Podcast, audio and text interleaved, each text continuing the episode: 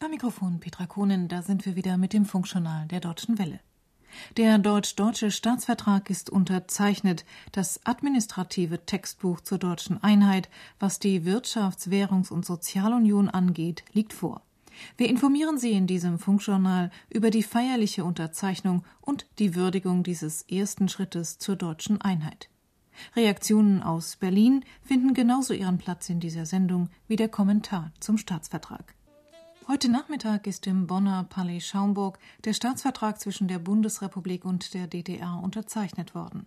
Mit dieser Unterzeichnung garantieren die Vertragsparteien die Authentizität des Vertragstextes über die Schaffung einer Wirtschafts-, Währungs- und Sozialunion. Der erste Schritt zur deutschen Einheit ist damit getan. Bundeskanzler Helmut Kohl und DDR-Ministerpräsident Lothar de Maizière würdigten die Stunde. Peter Hüllen in Bonn, wie sah denn diese Würdigung aus? Ja, Frau Kohn, Sie würdigten diese Stunde als historisch, als historische Stunde im Leben der deutschen Nation.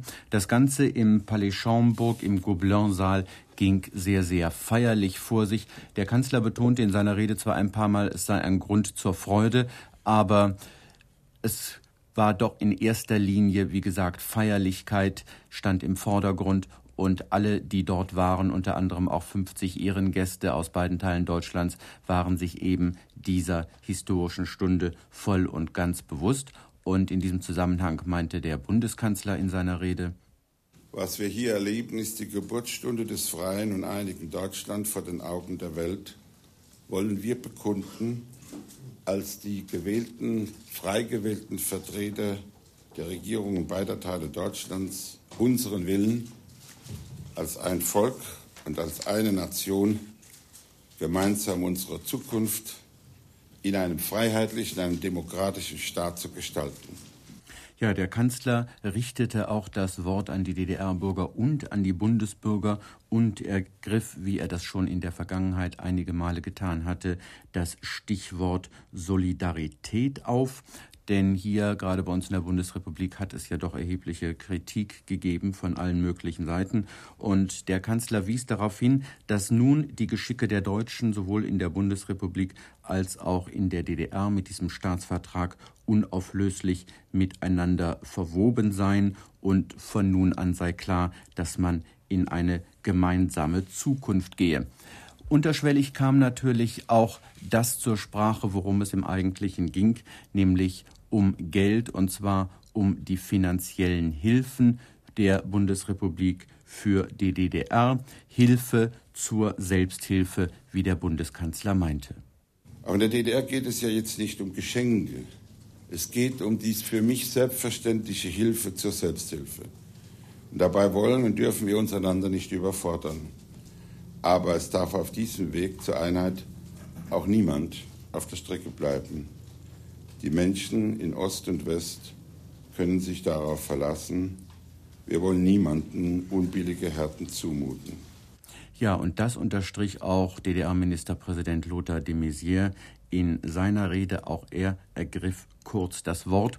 Er machte gleichzeitig deutlich, dass man bei den Verhandlungen für den Vertrag verhandelt habe von einem gleichwertigen Partner zum anderen und natürlich, dass auch jeder seine eigenen Interessen habe durch wollen bringen. Zum Schluss sei das zwar nicht jedem gelungen, aber man habe, wie Lothar de Maizière sagte, doch einen guten Vertrag zustande gebracht. Dieser Vertrag ist ein Kompromiss, aber er ist nicht das Ergebnis eines Feilschens um Vorteile, sondern ein gutes, ausgewogenes Gesamtwerk. Er ist ein solides Kursbuch zur Einführung einer ökologisch orientierten Marktwirtschaft. Ja, und in diesem Zusammenhang richtete Lothar de Maizière das Wort an seine Landsleute in der DDR, wo es Kritik gegeben hatte, wo sehr viele ja mit den einzelnen Passagen nicht einverstanden waren. Und äh, ihnen rief Lothar de Maizière zu. Nicht alle Blütenträume, die manche mit dem Staatsvertrag verbunden haben, konnten in Erfüllung gehen. Aber niemand wird es schlechter gehen als bisher. Im Gegenteil. Welches Land in Osteuropa bekommt schon eine solche gute Startposition wie wir mit diesem Vertrag? Jetzt sind wir in der DDR am Zuge, das Beste daraus zu machen, ausgehend von einem realistischen Bild der Lage, müssen wir mit neuem Gründergeist, mit Engagement, mit Zuversicht und mit dem Vertrauen in die eigene Kraft an die Arbeit gehen. Herr Frau Kuhn, soweit diese Worte von Lothar de Maizière, dem DDR-Ministerpräsidenten. Herr Hüllen, nun der Vertragstext ist authentisch, also echt, um das mal salopp zu formulieren, aber noch ist er ja nicht wirksam, da er noch nicht ratifiziert ist. Wie geht es denn jetzt eigentlich weiter? Ja, der Staatsvertrag muss also den normalen parlamentarischen Gesetzgebungsprozess gehen. Und zwar beginnt es damit am Montag beim Bundesrat, also der Vertreter der Länder. Dort wird dieser Vertrag und eben die dazugehörigen Gesetze in den Ausschüssen behandelt. Am Dienstag findet dasselbe im Plenum des Bundesrates statt. Am Mittwoch steht die erste Lesung im Bundestag auf der Tagesordnung. Im Gegensatz zu anderen Gesetzen sind hierbei nur zwei Lesungen und eben nicht drei Lesungen vorgesehen, sodass die letzte Lesung im Deutschen Bundestag dann im Juni über die Bühne gehen sollte. Und da es sich ja bei diesem Staatsvertrag um ein sogenanntes zustimmungsbedürftiges Gesetz handelt, könnten die Länder diesen Vertrag also theoretisch noch zu Fall bringen? Das könnten sie auf jeden Fall. Es kommt immer auf die Mehrheitsverhältnisse im Bundesrat, also der Länderkammer an. Nun haben wir ja nach den letzten Wahlen in Niedersachsen neuerdings eine Mehrheit der Sozialdemokraten im Bundesrat. Es wird davon abhängen, ob die SPD-Regierung in Niedersachsen bis dahin steht und ihre Vertreter in den Bundesrat entsenden kann. Aber selbst dann ist eigentlich nicht damit zu rechnen, dass noch irgendetwas passiert. In diesem Sinne hat sich beispielsweise der nordrhein-westfälische Bundesratsminister geäußert. Er ist zwar nicht hundertprozentig einverstanden mit dem Staatsvertrag, aber er meinte, er glaube nicht, dass hier so wörtlich noch großartig etwas passieren könnte.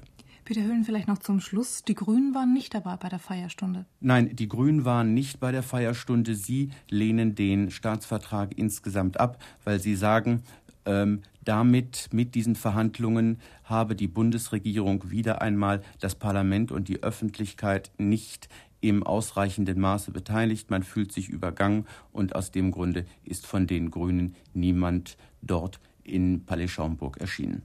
Schönen Dank für dieses Gespräch. Das war Peter Hüllen aus Bonn. Und zum Staatsvertrag nun auch unser Kommentar von Alexander Kudaschew. Der Staatsvertrag markiert auf dem inzwischen überschaubar gewordenen Weg zur deutschen Einheit eine historische Station. Wirtschaftlich ist Deutschland wieder vereint. Nun fehlt noch die diplomatische Absicherung und die staatliche Vollendung, doch Willy Brandts Wort Jetzt wächst zusammen, was zusammengehört, ist Wirklichkeit geworden. Die Bundesrepublik und die DDR sind mit dieser historischen Stunde bereits ein Staatenbund auf dem Weg zum Bundesstaat. Die Zweistaatlichkeit ist wirtschaftlich passé, das Ende der Provisorien zeichnet sich ab. Doch die Probleme neben der historischen Chance sind auch unübersehbar. Mit den beiden deutschen Staaten kommen Deutsche zusammen, deren Lebensweg in den vergangenen vier Jahrzehnten unterschiedlich geprägt waren in der Bundesrepublik Bürger, die in der parlamentarischen Demokratie und in der sozialen Marktwirtschaft zuallererst lernen mussten, sich selbst zu vertrauen. In der DDR Bürger, die systematisch und doktrinär von ihrer Staatspartei entmündigt wurden, die nur gelernt haben, darauf zu warten, was der allmächtige Staat für sie leistet. Ihnen steht der schwierigere Prozess bevor. Die Deutschen in der DDR haben mit ihrer Feierabendrevolution sich ihre politische Freiheit erkämpft und den Weg zur Einheit geöffnet. Nun folgt in gerade einem halben Jahr Abstand die nächste revolutionäre Eruption, nämlich ein völliger wirtschaftlicher Wandel. Diese ökonomische Revolution ist unausweichlich, aber sie überfordert die Menschen in der DDR. Denn dort weiß man, dass die nun eingeführte soziale Marktwirtschaft auch eine neue öffentliche Verwaltung voraussetzt, dass die technische Infrastruktur stimmen muss, dass die Kommunikationsmittel funktionieren müssen. Das alles muss aus dem Stand aufgebaut werden, während eines ökonomischen Experiments ohne Beispiel, dem radikalen Neubau einer Marktwirtschaft auf den Trümmern des Kommandosozialismus. Wie soll das nur gut gehen? Ist da überhaupt politische Stabilität möglich? Deswegen mehren sich die Stimmen, die für einen frühen gesamtdeutschen Wahltermin sind. Es kann nämlich sein, dass die ökonomische Revolution scheitert, weil es am politischer, an administrativer Kompetenz in der DDR fehlt. Dann kann sich die Bundesrepublik nicht nur darauf beschränken, gute Ratschläge zu geben, sondern muss mit ihrem Wissen insgesamt einstehen, und das heißt, Die politische Einheit muss noch schneller als erwartet kommen, es muss noch früher als geplant gewählt werden. In dem Maße allerdings, in dem es der DDR gelingt, die politische und wirtschaftliche Rosskur, die ihr bevorsteht, zu meistern, werden diese Überlegungen hinfällig. Der Staatsvertrag ist ein Meilenstein auf dem Weg zur deutschen Einheit. Er verpflichtet die DDR zur Demokratie und die Bundesrepublik zu solidarischer Hilfe. Mit ihm beginnt eine neue Zeitrechnung in der europäischen Nachkriegsgeschichte. Das Ende der deutschen Teilung wird absehbar. Alexander Kudaschew war der Kommentator. Reaktionen auf das deutsche Einigungstempo aus Washington nun von Klaus-Jürgen Haller. Überraschend ist die Gelassenheit, mit der Washington auf die im Grunde atemberaubende Entwicklung in Europa im Allgemeinen und in Deutschland im Besonderen reagiert. Keine Hektik, keine Deklamationen. Was dazu geführt hat, dass Präsident Bush zum Teil heftig kritisiert wurde, weil er nicht radikaler reagierte, etwa auf die Unterdrückung der Demokratiebewegung in China oder auf den Moskauer Versuch, die Autonomiebewegung in Litauen mit Mitteln des Wirtschaftsboykotts zu unterdrücken. Präsident Bush hat offenkundig auf gar keinen Fall das bevorstehende Gipfeltreffen mit Michail Gorbatschow gefährden wollen. Sein Argument, wir müssen vorankommen und mit den Sowjets haben wir schon verhandelt, als ganz Osteuropa noch unfrei war. Der Besuch Gorbatschows in zwei Wochen steht dann auch im Mittelpunkt des amerikanischen Interesses. Und deshalb war es von größter Wichtigkeit, dass Gorbatschow Frau Bruskine, die litauische Ministerpräsidentin, gestern doch in Moskau empfangen hat und dass Außenminister Baker sie heute sah. Das Tempo des deutschen Einigungsprozesses gilt zunächst einmal als Sache der Deutschen. Wobei nach dem gestrigen Besuch Kanzler Kohls im Weißen Haus noch einmal bekräftigt wurde.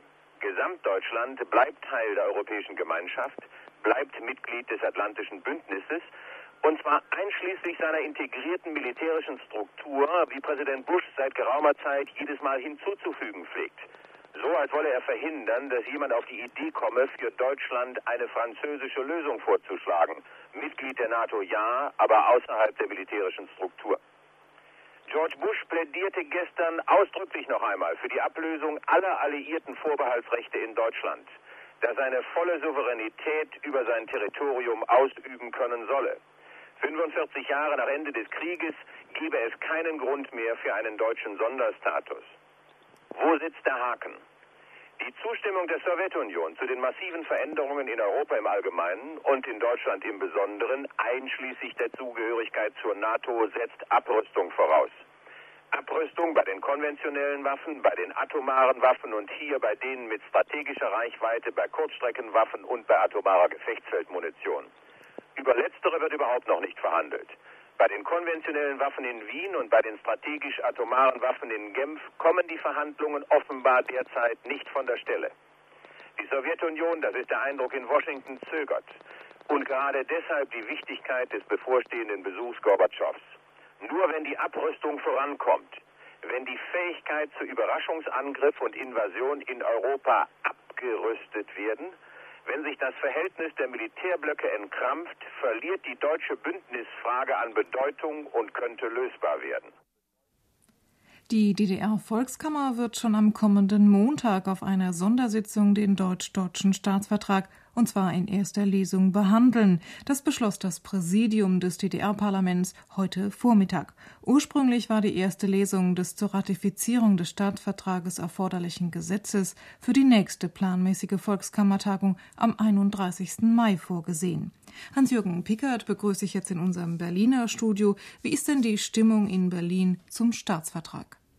Ja, die Mehrzahl der Menschen in der DDR, also auch in Ostberlin, empfindet den Staatsvertrag als ein Sesam, öffne dich zum Neuland, allerdings zu einem bisher völlig unüberschaubaren, mit vielen Bergen, Engpässen und tiefen Tälern. Doch die Hoffnung ist groß, dass am Ende der damit eingeleiteten Entwicklung eine materielle Gleichstellung mit der Bundesrepublik steht. Natürlich auch eine in der demokratischen Gesellschaft. Und zu dem Glücksgefühl, bald das Geld in die Hand zu bekommen, für das es sich zu arbeiten lohnt, weil man dafür kaufen kann, was man bisher nur schwer bekommen konnte, die westlichen Produkte nämlich. Zu dem Glücksgefühl kommt gleichzeitig die Angst vor Arbeitslosigkeit und damit trotz D-Mark sozialem Abstieg. Schließlich weiß jeder Mitarbeiter eines bisher staatseigenen Produktionsbetriebes in der DDR, dass die Produkte, an denen er mitarbeitet, möglicherweise keinen Absatz mehr finden, denn er selbst will ja auch Westwaren kaufen. Politiker wie Lothar de Maizière, CDU als Regierungschef oder die Sozialdemokraten Markus Meckel, Außenminister und Finanzminister Romberg setzen auf die Erneuerung der DDR-Wirtschaft, die ab 1. Juli den Weg zum Markt einschlägt. Westliches Kapital und Know-how sollen auch in der DDR gleichwertige Waren wie die bisher nur aus dem Westen eingeführten entstehen lassen. Und dann wird in der Tat auch die Arbeitslosigkeit schwinden, mit der in einer Übergangszeit wirklich jeder rechnet. Die Vermutungen schwanken zwischen 15 und 25 Prozent. Die SPD in der DDR und die Oppositionsgruppen, die ja heute auch in der Volkskammer sitzen, paradoxerweise neben den alten Kommunisten von der Partei des demokratischen Sozialismus, äh, machen sich zum Hüter sozialer Errungenschaften, wollen jetzt noch möglichst Gehalt und Lohnerhöhung, wie der frühere Monopolgewerkschaftsbund FDGB, der schnell mal 50 Prozent forderte. Aber Kinderkrippen und äh, billige wie knappe Ferienplätze, selbst niedrige Mieten und Eisenbahnfahrkarten haben Hunderttausenden ja nicht genützt. Sie haben sie nicht von der Abwanderung abhalten können. Die Kommunisten ausgerechnet ziehen gegenwärtig dagegen zu Felde, dass die Parlamente nicht schon vor der Unterschrift unter den Staatsvertrag durch die Regierungen zur Debatte gebeten wurden, statt danach. Das Neue Deutschland, früher Zentralorgan der SED, heute nennt es sich Sozialistische Tageszeitung, fragt, wie mündig ist der frei gewählte, ist die frei gewählte Volkskammer und sagt dann von den Abgeordneten der Regierungsparteien, sie entmündigen sich selbst. Handgehoben und Schluss, Abstimmungsmaschine Volkskammerabgeordneter. Sind wir schon wieder dabei angelangt? So demagogisch reagieren die Vertreter der Partei, die das Land eingemauert und heruntergewirtschaftet haben. Und auf jeden Arbeitslosen, äh, der in das Morsche Haus steht, scheinen sie sich hämisch zu freuen. Der DDR-Fernsehfunk kommentiert in einem Originalbericht aus Bonn die Unterzeichnung des Staatsvertrages dagegen realistisch, unter anderem mit folgenden Worten vom Korrespondenten Dr. Lutz Renner. Ja, meine Damen und Herren, das war ja schon dieser historische Augenblick, von dem man nicht im goethischen Sinne sagen kann, verweile doch, du bist so schön, denn dieser Vertrag legt natürlich fest, dass in der Deutschen Demokratischen Republik jetzt kräftig die Ärmel hochgekrempelt werden müssen. Er eröffnet Möglichkeiten, dass erheblich effizienter in der Wirtschaft mit rascher Produktivitätssteigerung, mit größerer Kreativität und Leistungsbereitschaft gearbeitet werden kann. Das dürfte so die Meinung der Leute in der DDR eigentlich sein. Vielen Dank nach Berlin. Das war Hans-Jürgen Pickert zum Staatsvertrag.